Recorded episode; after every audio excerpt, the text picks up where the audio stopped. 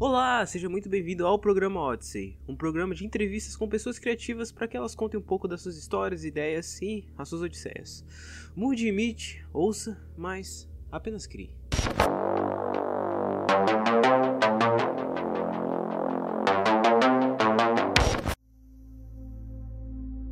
Ouvir boas histórias. Todo mundo já teve aquele momento que você ouviu um tipo de história que mexeu com você. Seja assistindo um filme, maratonando uma série, ouvindo uma música, lendo aquele livro que vai mudar a sua vida. Todo momento a gente está fortalecendo o nosso cérebro. Todo momento a gente está conhecendo um mundo novo. A ficção é uma das maiores dádivas para a nossa criatividade, mas há pouco mais de dois anos o Felipe Barbosa decidiu explorar esse interesse em histórias que a gente tem e se aprofundar em vários mundos da ficção, cara. Logo após ele lançar o livro dele, Os Quase Completos, que foi um grande sucesso de vendas e crítica, o Felipe notou que ele podia criar uma comunidade e instigar aquele sentimento de se conhecer uma nova história explorando grandes obras. Ele sempre aborda as grandes histórias da ficção, ele sempre se aprofunda nos personagens, nos universos, nos seres fantásticos. Hoje eu vim bater um papo sobre todas essas histórias mas especificamente a história dele. Olá para você que está assistindo esse episódio aqui do Odyssey, é o quinto episódio. Oh, quinto não. Quarto episódio. E eu tenho aqui a ilustre presença de uma pessoa muito gente boa, muito interessante eu tenho a honra aqui de apresentar para vocês, que é o Felipe Barbosa. E aí, Luiz, estou bem, muito feliz de estar aqui hoje, é uma honra participar, agradeço bastante pelo convite. E você, como é que tá hoje? Pô, tô ótimo aqui. Uma coisa que eu acho muito interessante dos seus vídeos é a maneira como você se aprofunda nas mitologias e nos universos das obras que você aborda. Você pega a magnitude, né, das obras, a importância, o que torna elas obras interessantes e transforma isso em vídeos muito bem elaborados, muito interessantes. Todos nós temos aquele momento na vida que a gente encontra uma obra que faz a gente meio que mudar, né? Quando você teve esse momento na sua vida, isso te levou a criar esses vídeos? E como é que foi esse processo de você conhecer essas obras literárias ou filmes, séries e começar a fazer vídeos? Eu sempre fui incentivado na literatura pelos meus pais desde a infância, né? Sempre gostei muito de ler, eu gostava bastante de contos de fadas. Eu acho que eu posso dizer que eu tive dois momentos que me despertaram para a questão de mitologia e mundos fantásticos. Um é aquele pelo qual quase todo mundo da a famigerada geração millennial aí, né, passou, que foi com Harry Potter, né? Eu comecei a ler os livros com 7 anos de idade, me apaixonei na época, decidi que eu queria ser escritor. A minha paixão por mitologia mesmo veio com o filme, né, que foi Hércules da Disney. É minha animação predileta até até hoje. Eu não conhecia nada de mitologia grega, eu era só uma criança. E aí eu é, fiquei sabendo, né, na escola que existiam mitos de outra cultura que estavam por trás daquele filme, né? Fiquei interessado por aquelas criaturas, por aqueles seres, por aqueles deuses e fiquei fascinado com a ideia de um, de um panteão com deuses do Olimpo e tudo mais. E comecei a pesquisar, comecei a ler mais tudo que era, tudo que envolvia mitologia grega me interessava muito.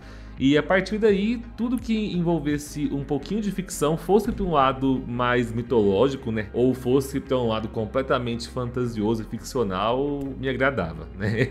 E foi isso que me levou a querer falar de fantasia e mitologia na internet. E quando é que você começou a construir os vídeos? Como é que você monta suas ideias? Como é que você faz essas mágicas? Não são mágicas, é só truques, são só truques.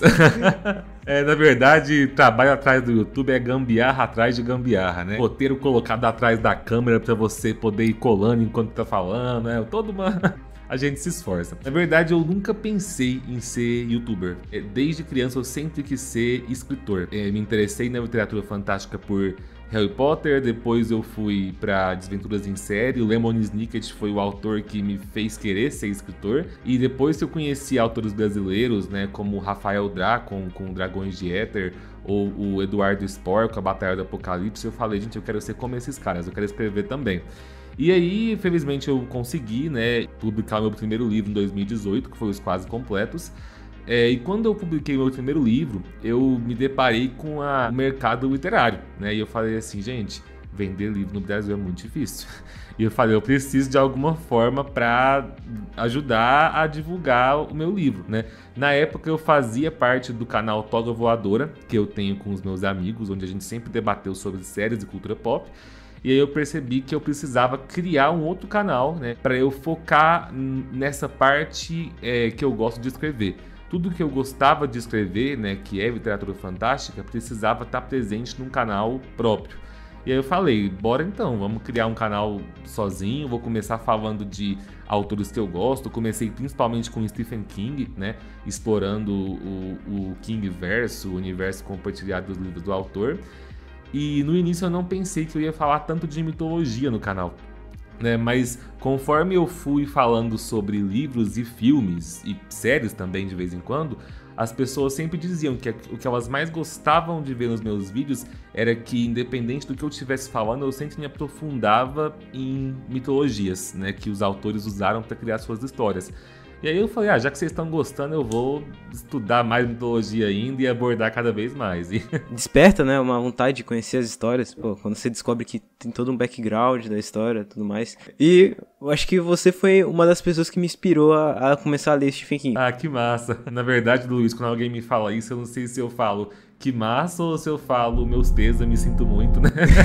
pra você aí que é fã de It a Coisa, mas talvez não conhece as outras obras do Mr. King, eu vim aqui falar pra vocês de monstros que, na minha opinião, são mais assustadores que o Pennywise. É interessante perceber que a sua história está totalmente interligada com a literatura, porque é, a literatura é algo que eu sempre fui muito próximo também. E acho que nessa pandemia eu comecei a escrever muito mais, né? E eu queria saber como é que foi o processo de escrever os seus livros quase completos, que eu quero muito ler, eu acabei não, não, não lendo, mas eu vou ler o seu livro, tá? Imagina! E eu vou ler o seu também. Como você foi uma pessoa que conseguiu publicar um Sim. livro e, e, pô, fez um, um estardalhaço, né? Muita gente te conheceu, foi muito interessante. Eu queria saber como é que foi a construção do seu livro, porque quando você está escrevendo, quando você está montando uma história, você entra em um segundo mundo, né? Você senta ali na sua cadeira, parece que você tá, se desliga do mundo real, e você cria conexões, tudo aquilo faz sentido para você. E ainda tem a dificuldade de transformar aquele mundo complexo e maluco para as pessoas lerem, né? E ainda publicar isso. Como é que foi esse processo de escrever a história e publicar ele? Eu costumo dizer que escrever o livro é a parte mais fácil, né? O, o difícil vem depois. E, e, quem não é escritor, quem não se identifica às vezes como artista, acha isso estranho, porque as pessoas acham que escrever um livro é a parte mais difícil, né? E não é que eu esteja desmerecendo o trabalho de escrever um livro. A gente que escreve sabe que dá trabalho, né? Mas quando você cresceu consumindo fantasia, literatura, você escreve, né, é, reproduzindo as ideias que você tem como se fosse uma coisa natural, acho que posso dizer assim. Então, quando eu escrevi os quase completos, eu estava passando por um momento que todo jovem da nossa geração já passou, vai passar, né? Que é o, famigerado é, terceiro ano do ensino médio, onde você tem que escolher uma, uma faculdade que vai levar uma profissão e tudo mais. E eu tava cercado por aquelas indagações, né, que começam a fazer pra gente, o que você vai ser do resto da sua vida. Eu sabia que eu queria ser escritor, mas na minha cidade não existia perspectiva para isso, né? Eu não tinha interesse em fazer o curso de letras, eu pensava em fazer jornalismo, mas não tinha um mercado na, na minha cidade e acabei sendo convencido a, a fazer o curso de Direito. Né, que, como vocês podem ver hoje em dia na minha carreira, eu não segui a profissão, mas me formei em Direito. E no meio dessa loucura que eu passei aí, teve um, um professor, é, um professor de inglês, que um dia deu um discurso na sala de aula sobre é, essa questão de vocação. E foi um discurso assim bem raivoso, eu acho que no dia ele estava de mau humor, ele falou para um, um colega meu que queria fazer letras no vestibular, ele falou a seguinte frase, ele falou assim, se por exemplo você sonha em trabalhar plantando orquídeas, é, então você vai fazer um concurso público, ganha muito dinheiro, quando você for rico, aí sim você cria uma fazenda de orquídeas e vai plantar as orquídeas no final de semana, né? E eu lembro que eu perguntei, na época, eu levantei a mão e falei assim, professor, e se eu quiser trabalhar com orquídeas de segunda a sexta e não só no final de semana como hobby, né? O professor não me deu muita moral. Eu fico aquilo na cabeça, né? Junto com isso eu tive um sonho, e nesse sonho tinha um ônibus que, que me levava para um mundo paralelo aí, com muita coisa louca no sonho. Eu juntei toda a fantasia do sonho com a raiva que eu que eu tava sentindo por não poder responder o professor e falei assim, eu vou responder esse professor em um livro, né? Não sei se esse professor chegou a ler o meu livro ou não, acho que nunca leu, mas surgiu aí os quase completos, que é basicamente uma fantasia urbana onde eu misturo vários gêneros ali na história de três personagens diferentes que por mais que seja uma história viajada, você tem muito, muito conteúdo místico, onde você tem muita coisa que lida ali com outros planos, outras realidades, está é, totalmente relacionado com valores que eu tinha na época, muitos que eu ainda tenho hoje em dia, né? Que são valores relacionados à autodescoberta, a você é, buscar aquilo que realmente te faz feliz, né? E buscar conhecer a sua própria identidade, né? Então foi aí que o, os quase completos foi é, ganhando forma. Quando você escreve geralmente as histórias, geralmente quando você faz uma grande obra, você sempre está num momento de transição, né? Eu escrevi meu livro não na faculdade, né? Porque eu não estou na faculdade ainda, mas foi a transição entre o fundamental para o ensino médio. E foi uma transição, foi em 2020 isso, né? Então, não me identifiquei tanto com a escola, sabe? Foi uma coisa bem difícil. E isso me inspirou a escrever o livro. E foi quase um escape escrever esse livro. E, pô, é, me identifico demais com essa história aí. Eu espero que um dia chegue lá também. Os melhores livros são escritos em épocas mais tensas da vida, né? Um livro escrito durante a pandemia, eu tenho certeza que tem muita história para contar. sim, sim, sim. Mas Felipe, quando você publicou o livro, qual foi a sensação assim que você sentiu quando você viu que a sua história tava lá? Muitas pessoas estavam conhecendo ela. A, a sensação foi de eu fiquei completamente realizado. Né? Acho que todo mundo sonha em, com esse com essa coisa que o marketing coloca na nossa cabeça de ver o seu livro lá na estante da livraria, né? A primeira vez que eu vi foi nossa, eu fiquei. Eu chorei, né? Chorei. É, queria ficar, morar na livraria todos os dias, falando para as pessoas: venham aqui, ó, esse aqui é meu filho, né? Conheçam, comprem. É, foi muito bom e eu sou muito grato a todas as oportunidades que eu tive com o editor arqueiro, né? Mas assim, eu estaria sendo completamente utópico se eu não falasse também das partes ruins e difíceis. Essa ideia que a gente tem de que para a gente conseguir publicar um livro, a gente tem que conseguir entrar numa editora e o livro tem que estar tá nas livrarias, é uma ideia que ela acaba sendo muito ultrapassada, e eu só aprendi isso depois que eu publiquei o livro. Ela acaba muitas vezes limitando e, e pressionando a gente. Né? A, a sociedade evolui, né? Os anos passam e a forma como as pessoas consomem tudo muda. Então, por exemplo, se nos filmes isso notavelmente aconteceu quando a galera parou de ir nas locadoras que iam antigamente e começaram a consumir filmes, tudo agora em streaming, claro que a mesma coisa acontece com a literatura. E eu não estou falando que as livrarias vão acabar, né? Mas a tendência é que as pessoas parem de comprar livros em livrarias. Isso já está acontecendo principalmente com a pandemia. E a tendência é que cada vez mais as pessoas parem de comprar livros físicos, né? Quer você tenha resistência ou não com é, livros físicos, todo mundo vai acabar migrando pro Kindle, gente. Eu amo livro físico, amo ter minha, minha estante aqui cheia de livro, mas hoje em dia eu leio quase tudo só no Kindle. E por que, que é importante um escritor ter ciência disso? Aquela ideia de que, nossa, para eu ser um escritor, eu preciso conseguir me publicar numa editora e estar tá com um livro impresso é uma ideia que não existe mais. Isso é bom porque isso abre muito, muita oportunidade para pessoas que não têm acesso. Né? Ter acesso a uma editora é muito difícil. Eu tenho que dar graças a Deus porque eu consegui pelo concurso do Prêmio Pollen, que foi o caminho que, eu, que me abriu as portas, porque é muito difícil hoje em dia conseguir entrar no mercado editorial. E hoje em dia tá, é muito simples para é, novos autores se lançarem no mercado independente, com e-books na Amazon e tudo mais, isso abre uma porta muito grande de possibilidades. Quando você entra de cabeça numa editora, como eu entrei na editora Arqueiro, eu sinto que eu não estava pronto para entrar numa editora e a própria editora não estava pronto para pegar um autor que ainda era desconhecido. Eu sofri bastante, é, hoje eu posso falar isso porque o meu contrato com a Arqueira até terminou já, o livro tá mais com eles, mas eu sofri bastante dentro da editora, por mais que eles fossem muito atenciosos, eles tinham os autores famosos deles, né, e eu era o menino que venceu o concurso. Então eu, ao mesmo tempo que o meu livro estava nas livrarias, eu via que o meu livro não estava em todas as livrarias, assim como os de outros autores, né. Eu via que a editora não usava o dinheiro dela para divulgar o meu livro, assim como usava para divulgar o de outros autores. Eu, eu sonhei muito com esse momento, mas o meu sonho estava com o foco errado. Meu, meu, meu foco não tinha que ser tá numa editora, tá numa estante de livraria. Pelo contrário, meu foco tem que ser primeiro conseguir conquistar pessoas. Depois, se eu conquistar essas pessoas, que essas pessoas vão vir ler o meu livro, seja comprando diretamente de mim, que eu mandando pelo correio, que eu publicando na Amazon, ou seja numa livraria. E foi aí que eu pensei, inclusive assim, na época eu já estava engatado para escrever um segundo livro. Eu falei assim: não, pera, vamos parar. Antes de escrever um segundo livro, vou fazer um trabalho legal no YouTube, né? E, e vou fazer com que as pessoas me conheçam primeiro, porque eu quero não depender mais de uma editora no futuro para conseguir é, levar o meu livro para as pessoas.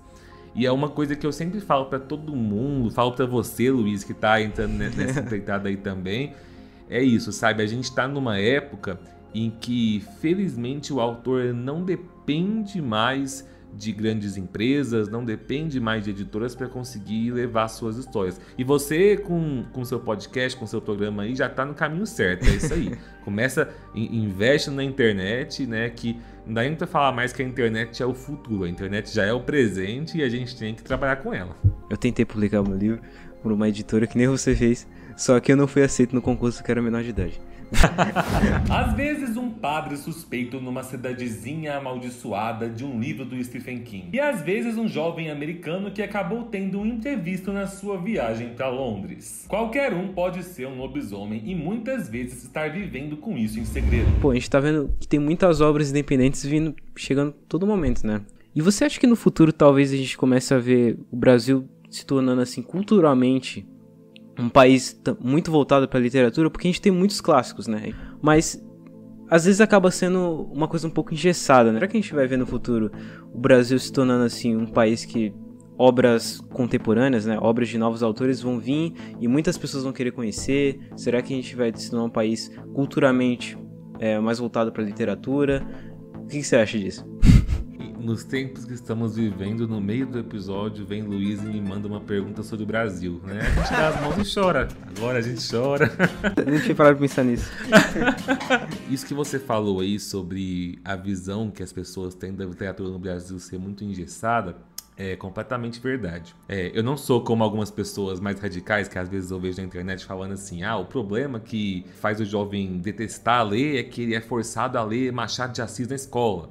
E na verdade, assim, eu acho que não. É, é, importante que o jovem leia literatura clássica na escola, assim como o jovem tem que aprender matemática sem gostar de matemática. A questão é que eu vejo que aqui no Brasil, muitas vezes, eu que fui professor, já dei aula para. Eu dei, dava aula de inglês, né, não de literatura, mas trabalhei com alunos do fundamental e ensino médio. É, eu via que o que faltava na literatura trabalhada nas escolas era que fosse feita uma ponte. Igual a gente pode ver que essa ponte é feita em outros países ao redor do mundo. Outros países onde você trabalha a literatura clássica, mas faz ponte com obras atuais, né?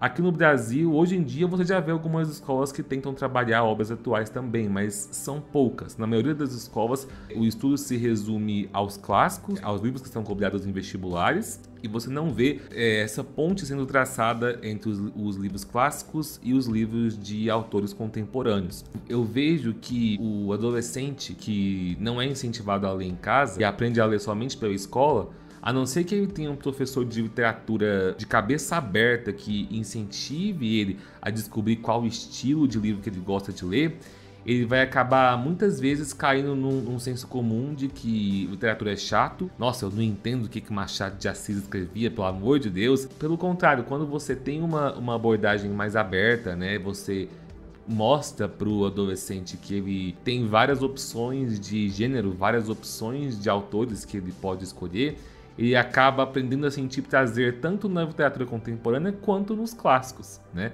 Ele aprende a ler Dom Casmurro e gostar bastante, e aprende a ler aí também um livro, é, seja de um Eduardo Spohr ou de uma Thalita Rebouças da vida, né? E, e sentir prazer, porque é muito legal quando a gente lê um livro que reflete a nossa cultura. Eu sou muito fã da escrita do Felipe Castilho, o autor de Serpentário. Ah, já ouvi falar. Nossa, eu indico esse livro Serpentário assim para todo mundo, porque o final do livro é, é, meio de explodir cabeça e você ficar assim, que merda é essa? pode falar palavrão? Pode, pode.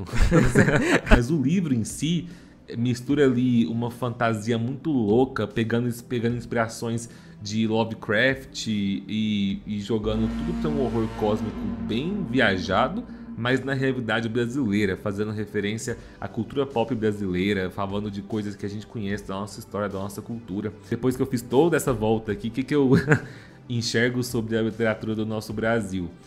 É, a literatura brasileira tá aí. Tem autor brasileiro pra caramba, escrevendo muita coisa boa hoje em dia. Infelizmente, eu sinto que literatura no Brasil só é debatida dentro de certas bolhas. É, existe uma bolha dentro do YouTube, que é o famigerado Booktube, né? De booktubers que estão sempre fazendo resenhas e tal, e admiro bastante o trabalho de todos os booktubers. Existe outra bolha, que é a bolha acadêmica, onde se debate a literatura num viés mais clássico e tudo mais. Mas parece que essas bolhas não se comunicam com, com as pessoas. Participei de um debate uma vez, um cara no, que estava no debate falou uma coisa que me deixou muito pensativo. Ele falou assim: para pra pensar no cinema.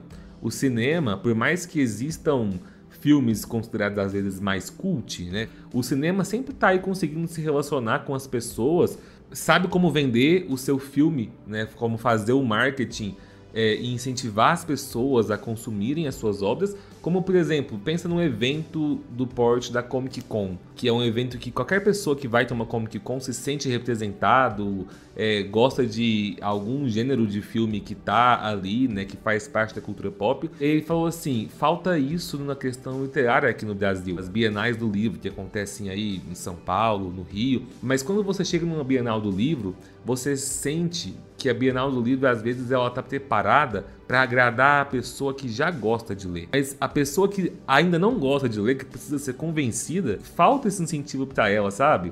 É, eu gosto muito de, é, de vez em quando, fazer vídeos no meu canal. Eu uso a capa do filme para chamar a atenção da pessoa. E quando a pessoa entra, por mais que eu use imagens do, dos filmes, que são adaptações, eu só falo dos livros. Eu falo dos livros, dos autores, da inspiração. E muitas vezes eu recebo comentários de gente tipo assim: Nossa, Felipe, eu odiava ler, mas os seus livros me convenceram a gostar de ler. Eu não tô dizendo que eu tenha resposta para como lidar com a questão, não. É só que eu acho que a gente tem que buscar isso, sabe? Como transformar as pessoas no Brasil que não são leitores ainda em leitores. Acho que é o foco principal que a gente tem que ter. Quando a gente publicar mais obras, a gente vamos, vamos tentar criar um marketing mais interessante para as pessoas, né? Pegar assim o Odyssey que é uma ideia de trazer pessoas criativas, né, de diferentes vertentes aqui na internet. Pô, chamar você que fala sobre histórias, sobre a literatura é muito interessante. E ainda falar sobre isso, sobre como tornar a literatura acessível, né, entre as pessoas, é mais interessante ainda. Então, muito obrigado. eu te agradeço aí, o papo tá ótimo. Então agora, Felipe, eu quero te propor um desafio divertido, que é um desafio de escolhas. Primeira situação. Passaria um feriado prolongado no Overlook ou você acamparia por um final de semana no bosque de cemitério maldito? Bom, eu vou morrer em qualquer uma das duas, né? eu acho que eu escolho o Overlook, né? Porque pelo menos parece mais confortável, sabe? Você morre com classe. Sim. Como o Cemitério Maldito é um, livro, um dos livros mais brutais do Stephen King, eu acho que eu vou no Overlook, que eu acho que é mais tranquilo ali, mais divertido. Se você pudesse bater um papo sobre o sentido da vida, seria com o Pennywise ou a outra mãe da Coraline? Ó, oh, apesar dos dois serem criaturas místicas antigas e arcaicas, né? Pelo que eu, eu sei dos livros, o Pennywise é uma criatura bem mais antiga e tem tá relacionado aí com o macroverso de Stephen King, né? Então acho que eu conversaria com o Pennywise, né? Ter ele me contar aí da origem do mundo. Né, e me ajudar a fazer vídeos sobre o Kingverso, acho que ele ia ser de grande ajuda. Sim. Nossa, é tudo sobre Stephen King, né? Nossa. Sem problema, à vontade. Você vai para uma ilha deserta e pode levar um desses livros: A Dança da Morte ou It a Coisa. Você pode levar só um livro e escolher ele. Aí você passa o resto da vida lendo ele. Ah, It a Coisa. É, é, é o meu livro do coração aí. Ficaria feliz o resto da vida lendo ele.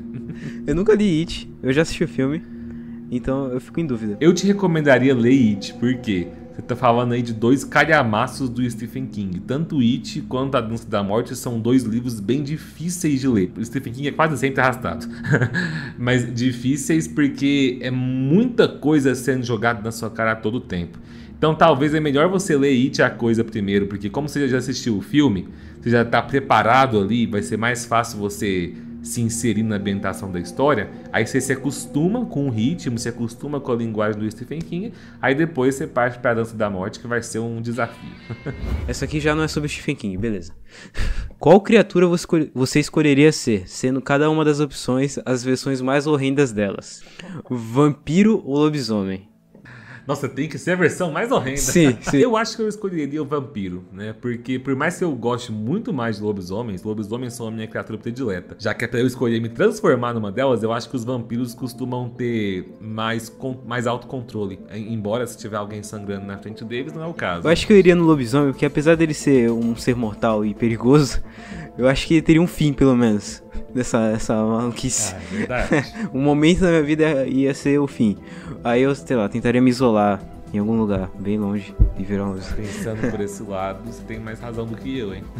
ah, essa aqui é a penúltima, eu acho, e ela é um pouco mais, mais bem complexa.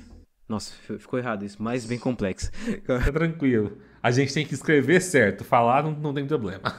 Você preferiria revolucionar a literatura como os romances do H.P. Lovecraft ou a saga Harry Potter? Tipo, revolucionar, mudar o mundo, porém não ser reconhecido vivo?